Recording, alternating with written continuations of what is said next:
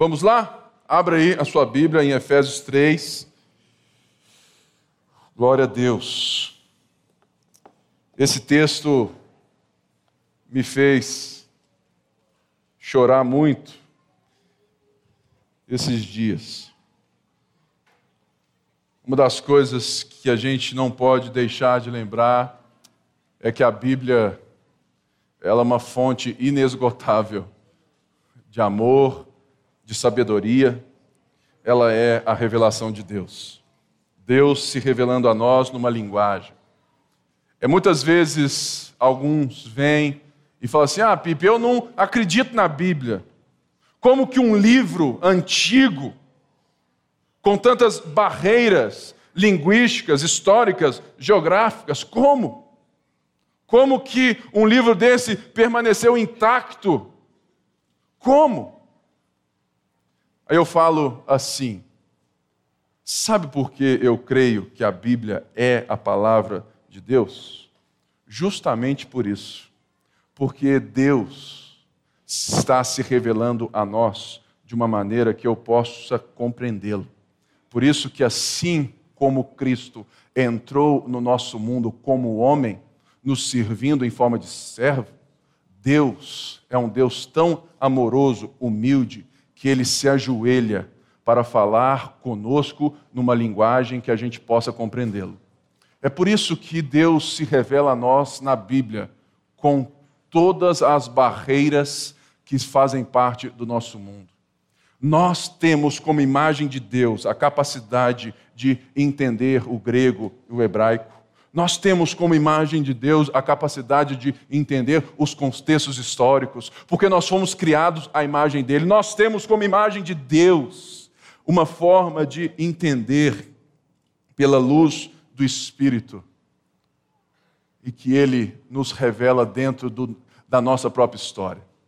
A Bíblia, ela é loucura para os homens, assim como o Evangelho é, assim como Cristo crucificado é. Porque Deus não está interessado em se provar para ninguém. Deus está interessado em se revelar para as pessoas. Deus não quer se provar verdadeiro. Deus quer se revelar como um Deus criador de todas as coisas e que te ama e que veio te salvar. Por isso, a Bíblia é Deus de joelhos, falando assim: olha, eu corro qualquer risco, eu corro qualquer coisa, eu entro dentro de qualquer esfera para que você me conheça. É por isso que eu creio na Bíblia.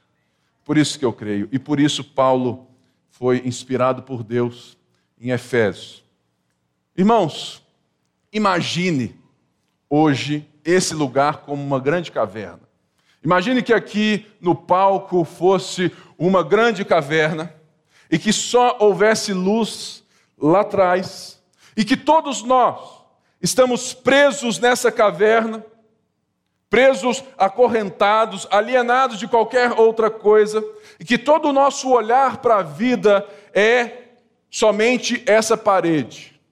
Que todas as sombras, que tudo aquilo que aparece nessa parede constitui o nosso, a nossa realidade.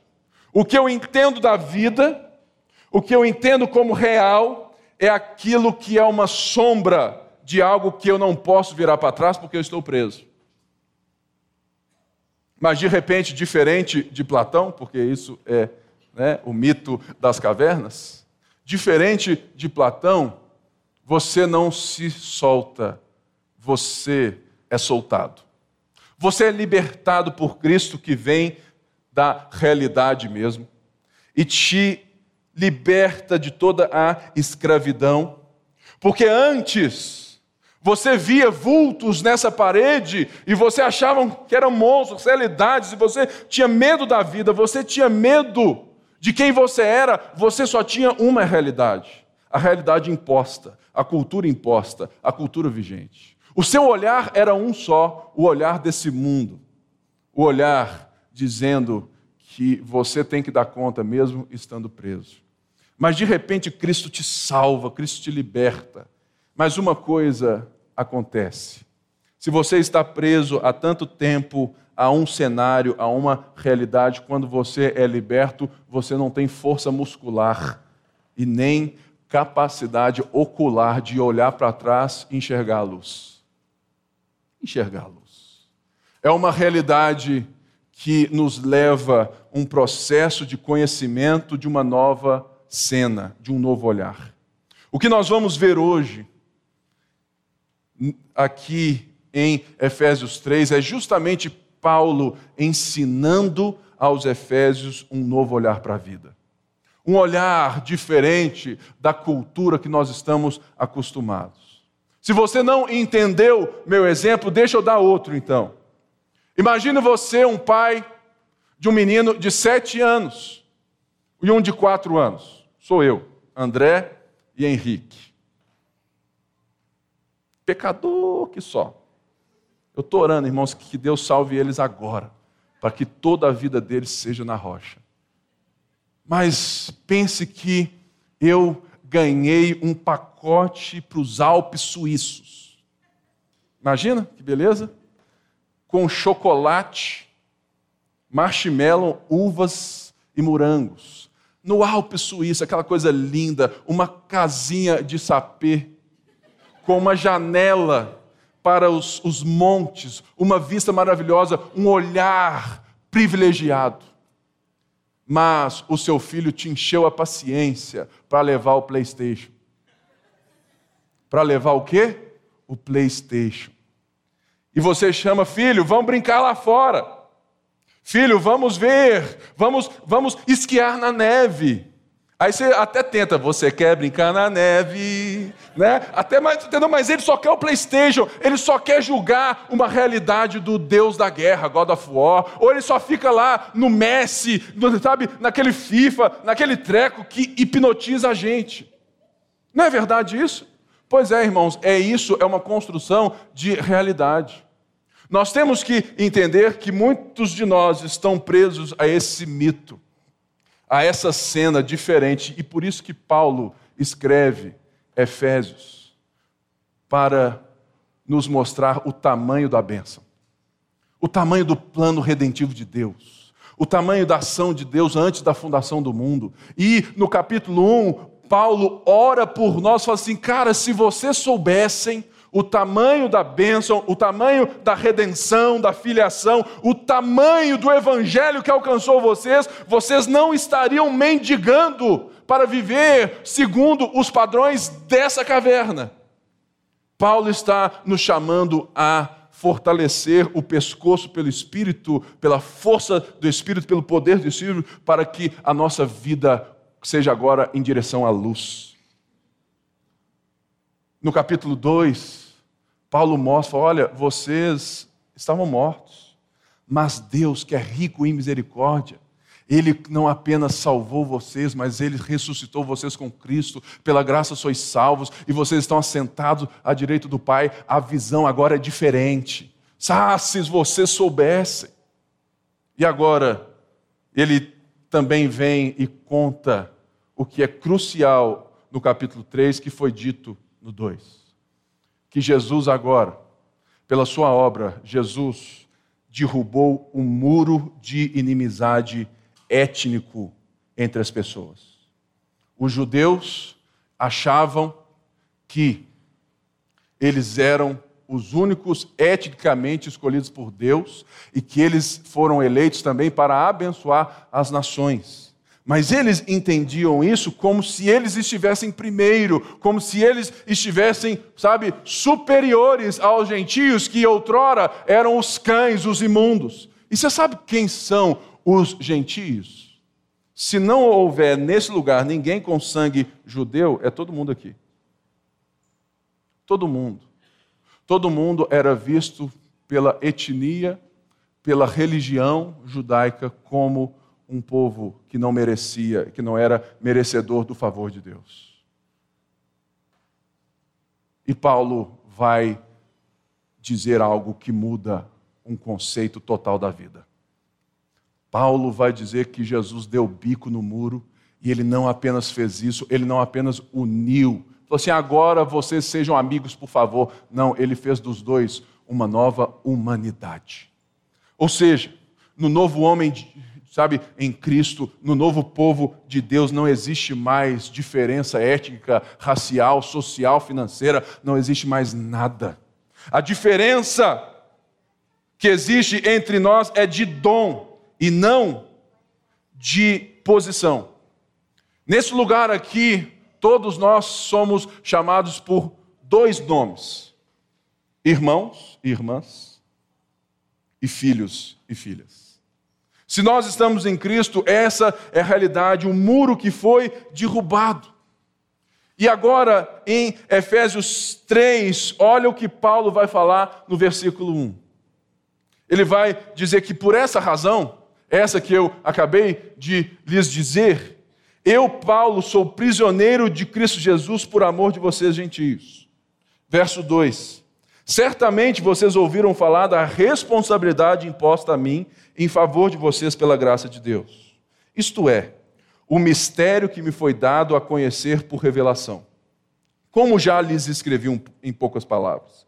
Ao lerem isso, vocês poderão entender a minha compreensão do mistério de Cristo.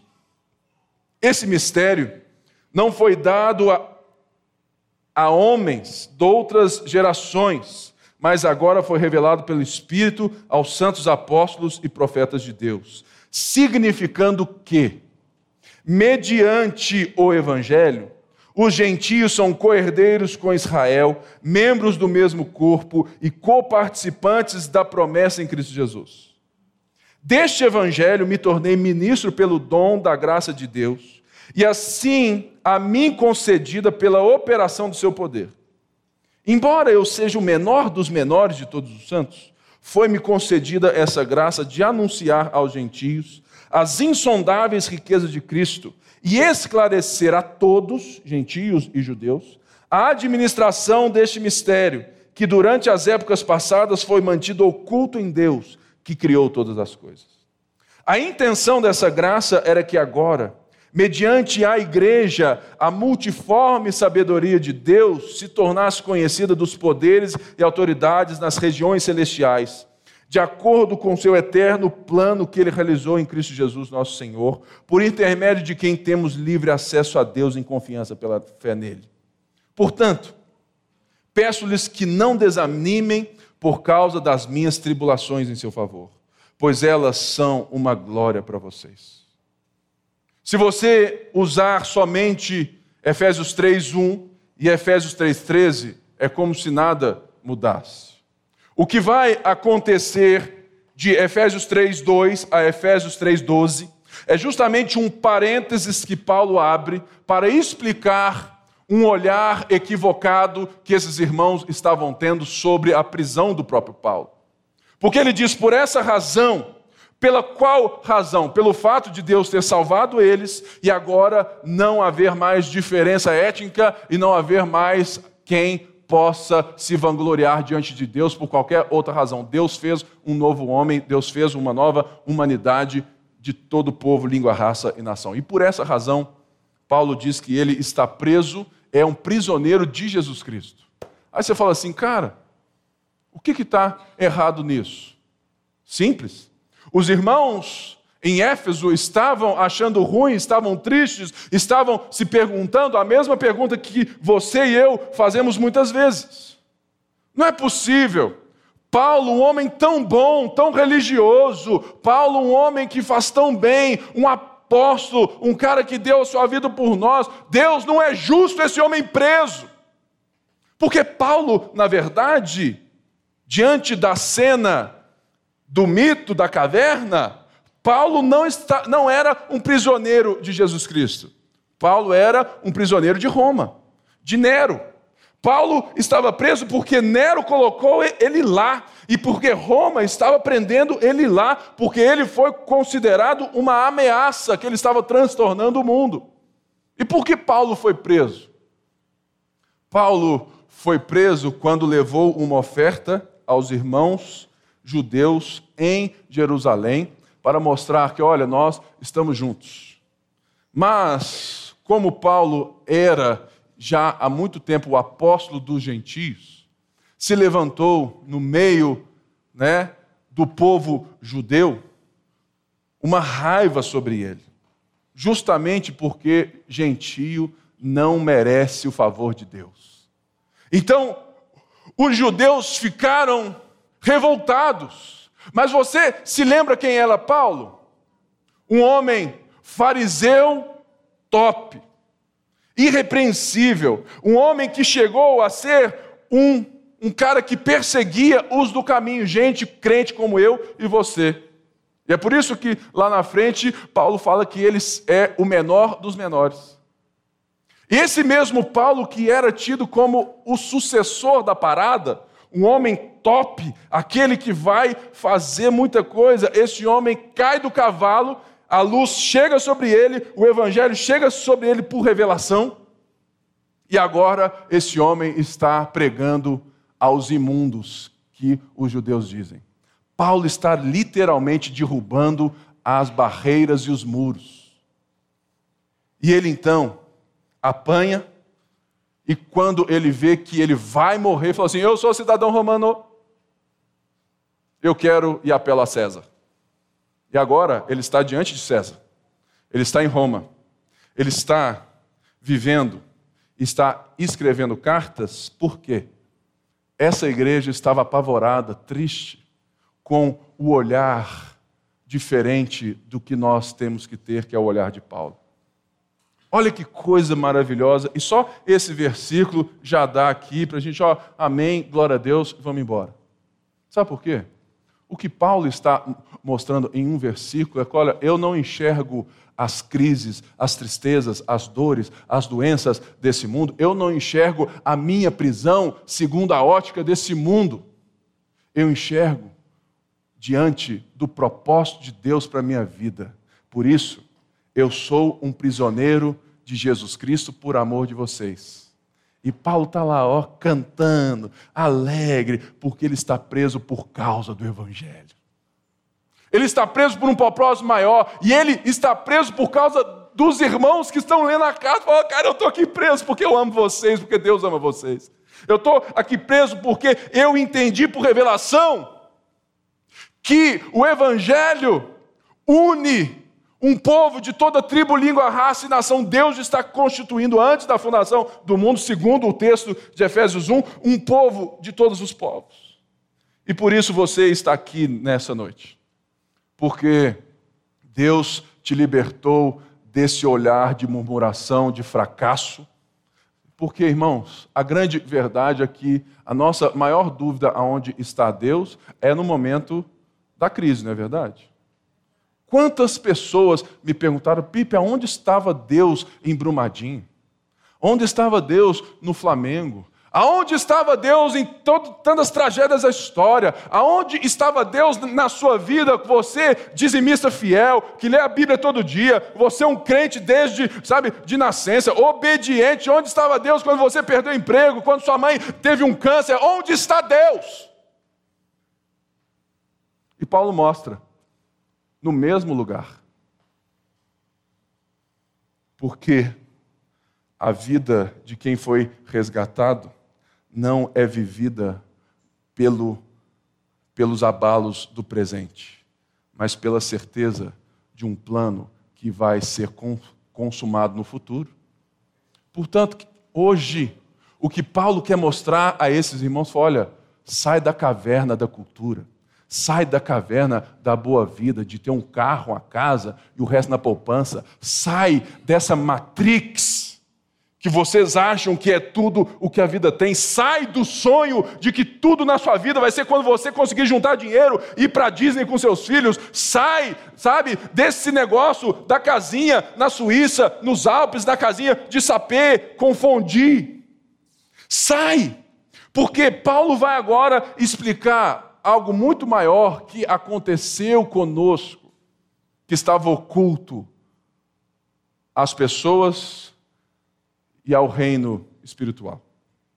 Ele fala assim: ó, certamente vocês ouviram falar, verso 2, da responsabilidade imposta a mim em favor de vocês pela graça de Deus.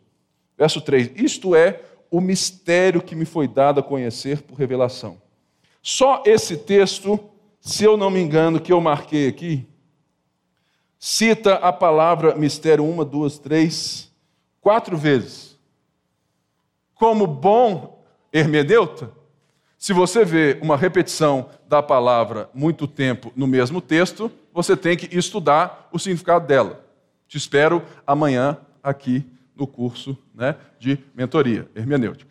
Ou seja, mistério para nós é diferente do mistério que Paulo está dizendo aqui. O mistério para nós é algo oculto, não revelado, algo místico, um algo que eu não posso alcançar. E de fato eu não poderia, mas Paulo fala que esse mistério foi lhe dado, foi lhe revelado, né, por revelação, obviamente. Ou seja, o que Paulo está dizendo é que o mistério deixou de ser um mistério oculto. O mistério agora é aquilo que Deus fez em todos os séculos que agora foi consumado na obra de Jesus Cristo e que o verso 6 vai explicar que mistério é esse.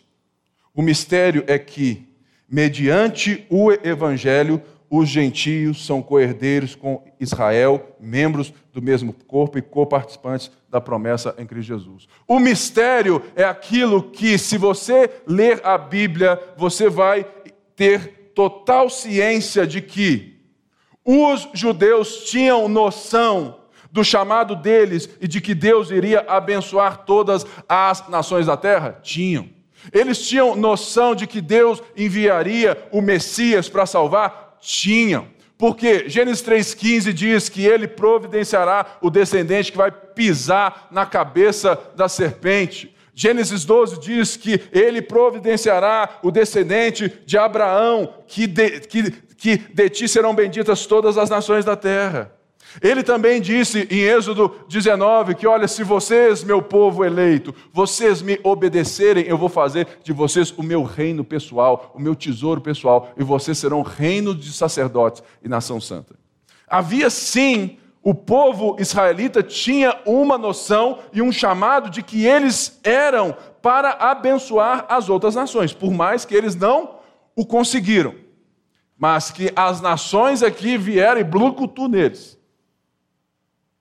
Mas, o que, que é o mistério? O mistério é justamente a nova humanidade em Cristo, é a igreja. Porque eles esperavam, de alguma forma, que Israel fosse mantida como esse povo abençoador. E se você for pensar, tem muito cristão que ainda trata Israel como diferente da gente. Se você for lá em Gálatas, você vai ver Paulo também dizendo que aqueles que são filhos da promessa, filhos de Abraão, não são os filhos étnicos, não é por sangue, mas é são os filhos pela fé. Ou seja, o que Paulo está dizendo aqui é que se você considera Israel, o povo judeu, superior a você, um povo eleito, e que a igreja é o plano B de Deus, você não entendeu nada do mistério. O que Paulo está dizendo é que agora você é igual a eles em tudo, porque o povo de Deus não é um povo ético, não é o povo descendente de Abraão pelo sangue, mas é o povo descendente de Abraão pela fé. Aqueles que creem segundo a fé de Abraão, esses são o povo, o Israel de Deus. Ou seja, o Israel agora de Deus não é um povo que está lá no Oriente Médio, por mais que Romanos 11 vai nos dizer que Deus ainda vai tratar com esse povo. Mas não existe diferença mais. Não existe. Você não precisa olhar para nenhum judeu de uma forma que ele é superior em Deus a você, porque isso é mentira. Você não precisa julgar que tudo aquilo que acontece em Israel é como se Deus estivesse fazendo tudo em favor deles, porque é mentira. Porque agora Deus não opera por um povo étnico, Deus traz a luz pela tua igreja, que é um povo de toda tribo, língua, raça e nação que você faz parte. E é por isso que Paulo está falando, cara, vocês estão sofrendo nessa, sabe, dentro dessa caverna por bobagem. Porque vocês precisam mudar o olhar de vocês. E ele diz que antes um prisioneiro de Cristo Jesus, ele foi alguém que recebeu uma, uma responsabilidade, alguém que foi convocado por Deus para anunciar esse mistério. Olha, Renatão, você tem as mesmas promessas, você é membro do mesmo corpo do povo de Deus lá no Egito. Porque Deus fez de tudo algo novo. O próprio Paulo fala em Coríntios, fala assim: todas as coisas se passaram, eis que tudo se fez novo. Aquele que está em Cristo é uma nova criação, uma nova criatura. E nós então precisamos entender que Paulo está dizendo que esse mistério foi alcançado como? Ele não foi alcançado, ele foi concedido, porque foi por revelação. No capítulo 2, Paulo já disse que nós somos esse novo povo, pela graça, nos ensinamentos de quem? Dos apóstolos e dos profetas, que são o nosso fundamento, sendo Cristo a pedra angular, certo? É a mesma coisa que Paulo está dizendo aqui, que ele recebeu por revelação e que essa revelação veio pelo Espírito aos nossos, aos apóstolos e profetas. É por isso que eu mudei o mito de Platão, né? porque, não, porque não, não tem nada a ver. Mas por revelação, Cristo é, chama alguns homens que nos deram a revelação de Deus. Sabe, irmãos, o que Paulo está dizendo aqui é que pelo Espírito, sem ser obra de homem algum, ninguém falou com Paulo, ninguém ensinou a Paulo. Paulo aprendeu direto de Jesus, como os demais apóstolos. Ninguém falou com Moisés, ninguém falou com Isaías, ninguém falou com Jeremias, ninguém falou com essa turma. Deus revelou. E é por isso que Efésios diz que nós estamos no fundamento dos profetas e dos apóstolos, Antigo e Novo Testamento. Porque, irmãos, se você entende que nós temos uma palavra nas nossas mãos, que, que pode nos dar, nos levar a um novo olhar, você vai parar de murmurar e perguntar por que Deus? Por que, que Paulo está preso em Roma, um homem tão, tão de Deus? Que injustiça é essa? E, e de fato você vai ter outro tipo de vida, que é uma vida caminhando para a luz. Mas, irmãos, uma coisa que nós temos que entender: que crescer dói. Eu me lembro com meus 12 anos que eu é cresci 12 centímetros em um ano. Irmão, doía tudo. Doía as junta toda. Era quase junta tudo e joga fora, o tanto que doía. Porque o joelho doía, tudo doía. Porque eu estava no espichão. A vida com Cristo, a vida que Paulo fala, o olhar que Paulo nos apresenta desse mistério, falou, cara, sai do olhar religioso e começa a olhar a partir do Evangelho, caminha para a luz. Mas quando você vira de trevas para a luz, os seus olhos. É, você fica assim, não, não estou enxergando nada.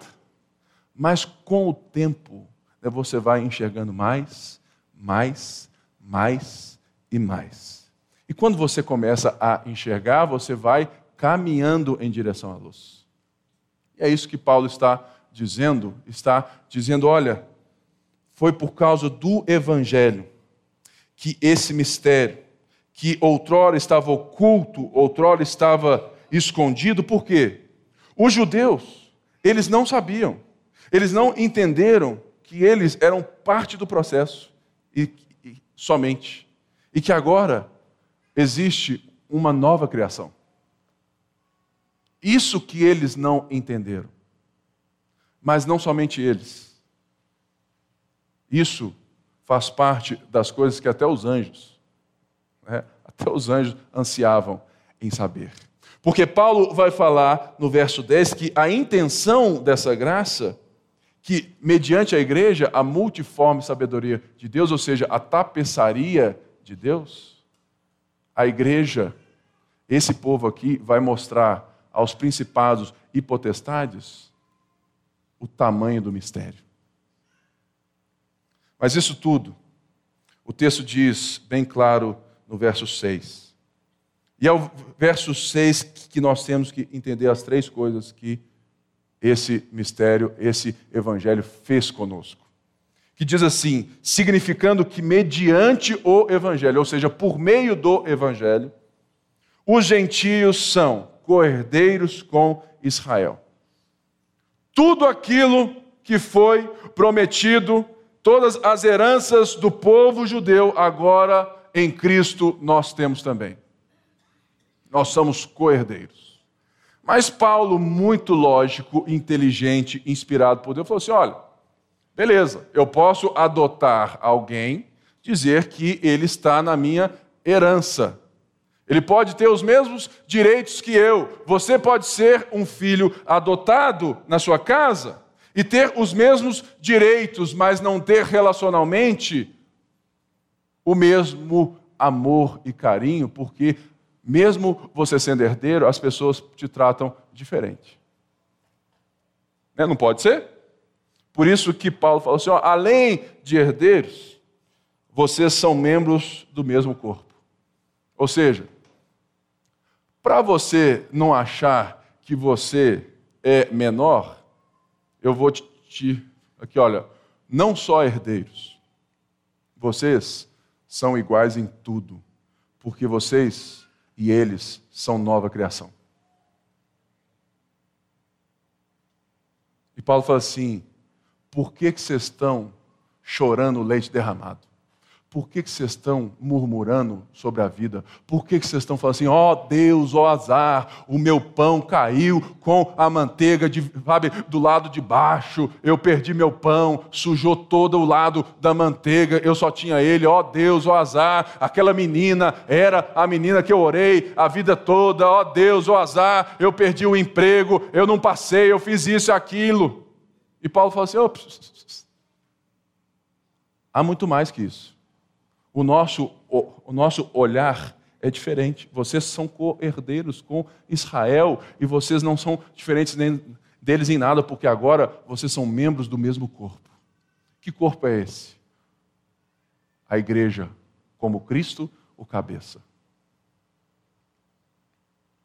Irmãos, a igreja é contida, lembrando aqui a aula lá atrás de matemática, né? Contém, está contido, pertence, né? É, maior, menor, é misericórdia, né? Isso aí volta. Né? Ou seja, a igreja é contida de Israel e as nações. Não existe Israel e a igreja, existe a igreja, que é contida dos judeus crentes em Cristo, dos brasileiros crentes em Cristo, dos africanos crentes em Cristo, dos suíços crentes em Cristo, dos americanos crentes em Cristo é o povo descendente de Abraão pela fé. E não apenas isso, mas um terceiro ponto que Paulo fala: olha, vocês são coparticipantes da promessa em Cristo Jesus. E que promessa?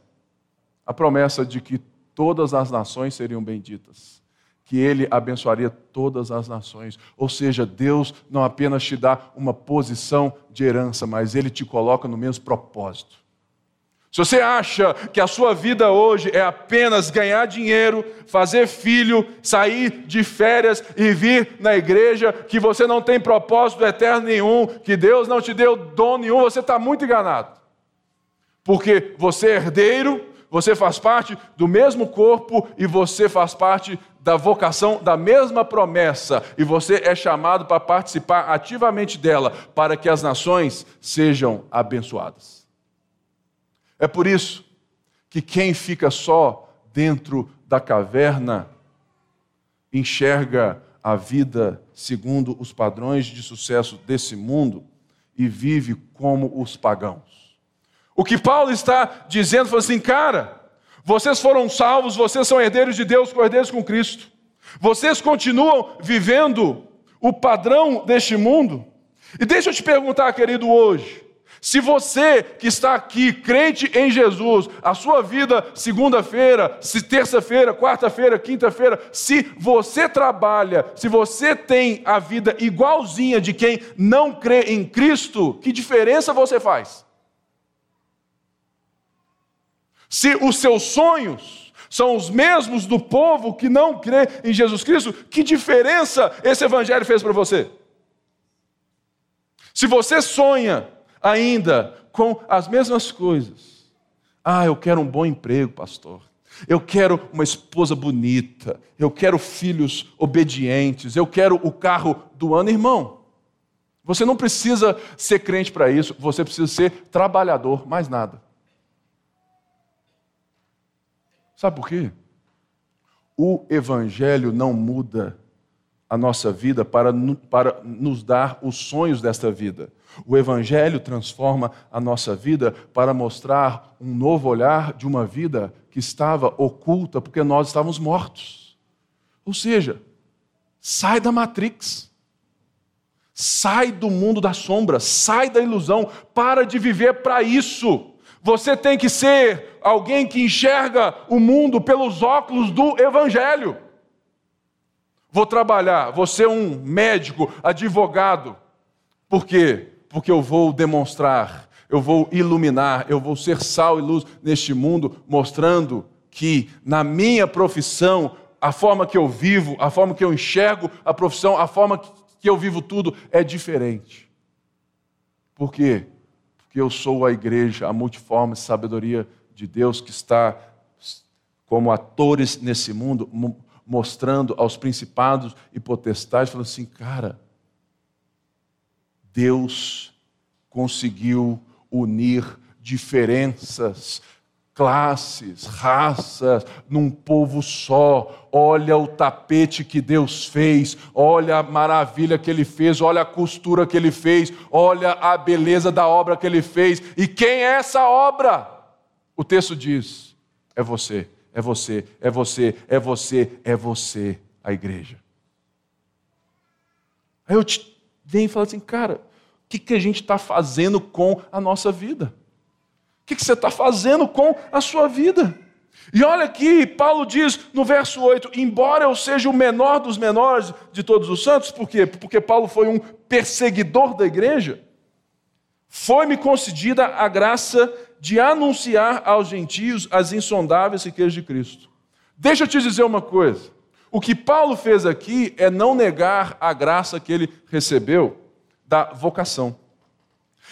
Irmãos, eu me lembro como se fosse ontem, há 20 anos atrás, exatamente 1999, eu fui salvo e Deus me chamou para o santo ministério da palavra.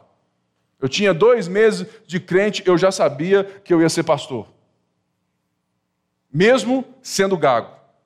Mas, se eu deixasse o rancor, o passado, a amargura, a deficiência, de ficar lá olhando a sombra da gagueira. Irmãos, eu já te disse que, que já tive, sabe, dias que eu estava na escola e o bullying era tanto que um cara mais velho, que se não fosse eu ia junto dele, ele passou para mim e cuspiu na minha cara, mas como ele me encher de porrada, eu tive que ficar calado. Imagina se essa fosse a minha caverna. Imagina se Paulo ficasse se remoendo por ter perseguido, encarcerado pessoas que hoje são seus irmãos. Imagina se ele ficasse vivendo do passado, querido, deixe o passado para lá. Viva agora segundo esse propósito da herança de Deus para a sua vida, de quem você é em Cristo, da nova humanidade. Para de, para de olhar para a caverna, olha para a luz e vamos caminhar.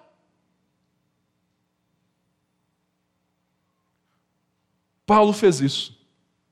Ele se chama de prisioneiro de Cristo, de menor dos menores, e no mesmo texto ele fala que ele é apóstolo. Por quê? Porque ele vive pelo chamamento da graça de Deus. Ele não é apóstolo pelos seus próprios méritos, ele é apóstolo porque Deus o concedeu essa graça. E ele fala que ele vive nessa graça para anunciar aos gentios as insondáveis riquezas de Cristo. Aí você olha sim para esse texto, o que seria as insondáveis riquezas de Cristo? Dois pontos bem tranquilos. A primeira, assim como o próprio Paulo nos diz na carta lá de Coríntios, que a pregação do Evangelho, Cristo, sabe, na cruz é loucura para esse mundo. É isso mesmo. Paulo está dizendo que a razão humana, o ser humano, os sábios desse mundo não conseguem alcançar a beleza do Evangelho por si só. Toda filosofia, toda sapiência, tudo o que esse mundo pode pensar, se eles estão mortos no pecado e delitos, tudo aquilo que pode aparecer como sombra, é impossível, é insondável, você não consegue chegar no conhecimento de Deus e de Cristo. É o primeiro ponto. O segundo ponto é o ponto que você sabe muito bem. Eu já li Efésios, irmãos, eu acho que umas 50 vezes. São 50. Mas toda vez que eu paro e leio de novo, tem algo novo para mim. Ele é insondável porque ele é também interminável. As riquezas de Cristo é justamente quando nós viramos para a luz, a gente vai andando, falando assim: ó, oh, não sabia. Vai andando, falando: ó, oh, que louco, não sabia. Andando mais um pouquinho, nó, velho, que texto, nó que Cristo, nó que vida, nó que reino, nó que Deus. Você entende isso? Então anda desse jeito.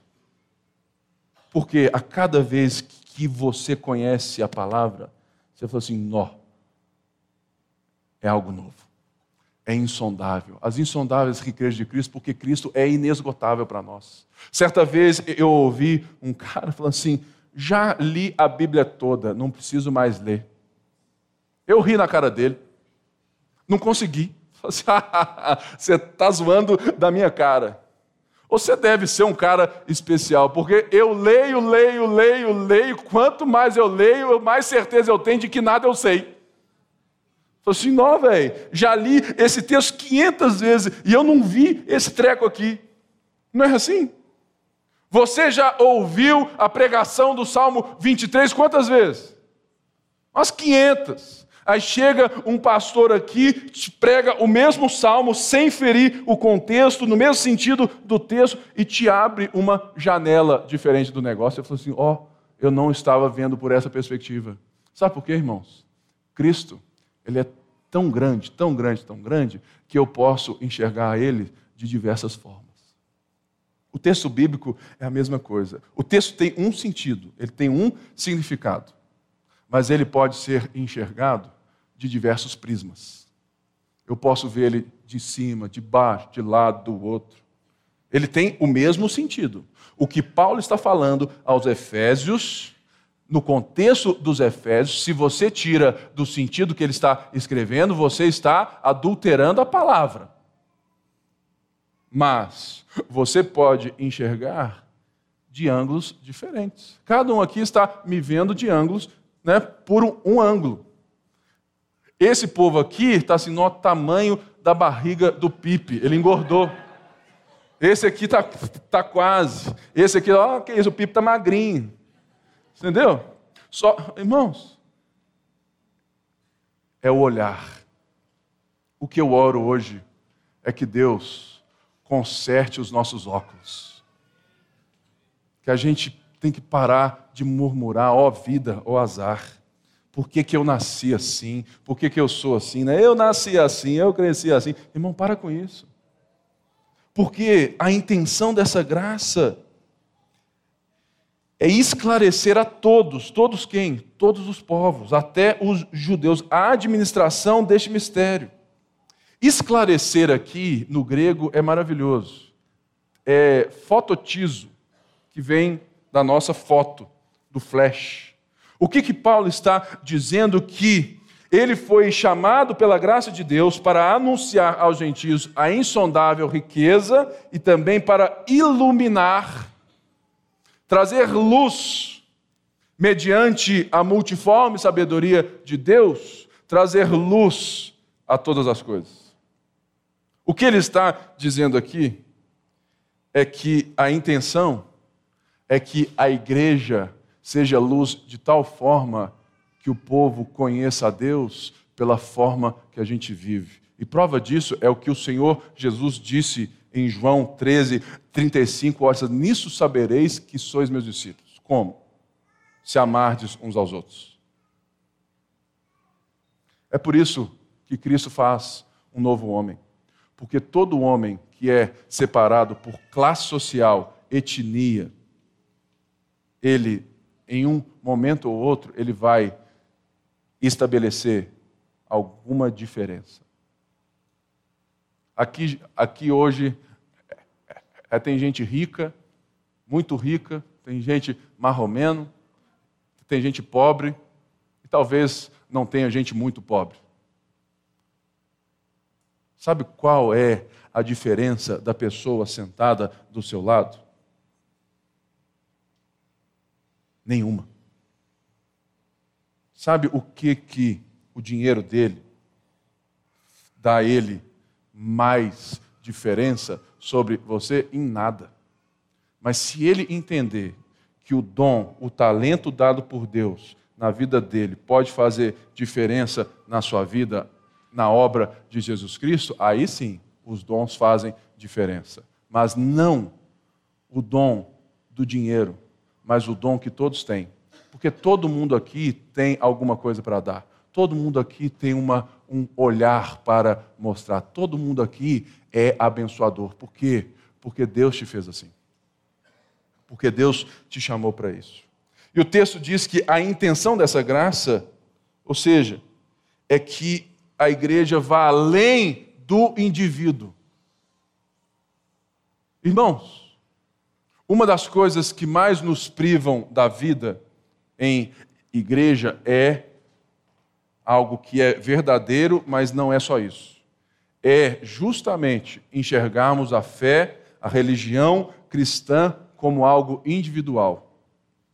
Se você enxerga vir à igreja, participar de uma igreja, participar da vida como igreja, como algo individual, somente você está dizendo que o eu está sobre ou tem preferência do que o nós. Mas a Bíblia está dizendo que o nós é a junção de eus transformados. Quando eu entendo isso, o dízimo já não é nenhum problema para mim. Porque não é problema também para quem administra. O problema é que a gente para de dar as coisas também porque a gente tem gente que enxerga como a gente. Só que essas pessoas são aquelas que administram. Você fala, cara, eu não vou dar o dízimo nessa igreja, não. Eu te entendo.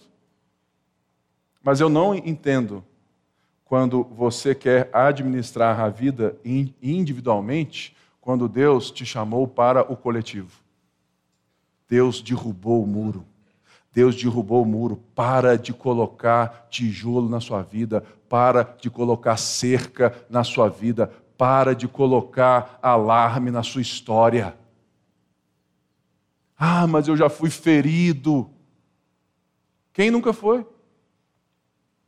Mas você só será curado se você deixar um relacionamento orgânico te mostrar que pode ser diferente. Porque se você constrói um castelo da dor, você põe lá, né? Nem Rapunzel vai dar conta do negócio. Você fica preso na sua caverna. Eu já recebi muita paulada dentro da igreja. Já vi muita coisa estranha. E vejo até hoje. E vocês também já viram e vão ver muita coisa estranha. Mas deixa eu te dizer: a igreja, não essa igreja, não esse nome, nós somos o povo que Deus diz que está em ação no mundo e quem está sentado assistindo o tamanho do plano de Deus da redenção são os principados e potestades. Falou assim: nó. Deus fez de um povo egoísta, orgulhoso, racista, dividido, um povo que deixa o pobre morrer e que o rico, um povo, uma sociedade onde 6% da população mundial detém 70% do dinheiro. Olha o que Deus fez. Porque Ele é o Criador de todas as coisas. E a igreja deve ser esse agente de iluminação. É o que o texto aqui está dizendo. Por quê? De acordo com o eterno plano que ele realizou em Cristo Jesus, nosso Senhor. Quem fez isso tudo? Deus Pai. Como? Em Cristo. E como que nós vamos viver isso? Pelo poder do Espírito Santo. Aí Paulo vem e fecha. Portanto, depois de todo esse parênteses que eu parei para explicar e lembrar vocês, eu peço-lhes que não desanimem por causa das minhas tribulações em seu favor.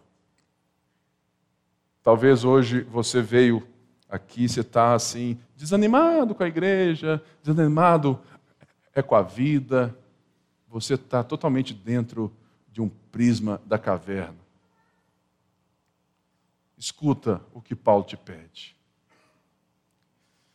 Peço-lhes que não desanimem. Não desanime. Começa a olhar a vida pelo prisma correto. Começa a olhar a tribulação pela verdade do Evangelho. Ainda que eu ande pelo vale da sombra da morte, não temerei mal algum. Não temerei mal algum, porque eu sei em quem tenho crido. Ainda que o mundo caia, ainda que o mundo caia ao meu redor, os teus braços me seguram. Ou seja, Paulo diz que a prisão dele é uma glória para os gentios. Irmãos, eu creio sinceramente que nos próximos 20 anos a igreja vai passar por uma grande peneira. Porque eu creio que nós passaremos a ser perseguidos por causa do Evangelho. No Brasil.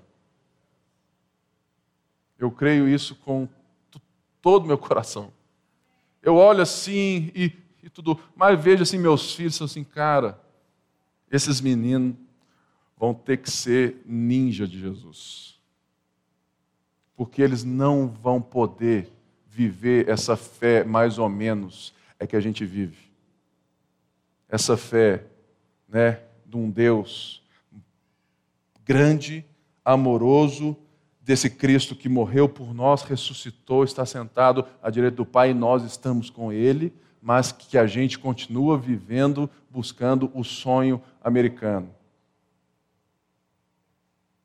o crente vai ser aquele que Paulo também disse. Falou assim: olha, para mim, o viver é Cristo.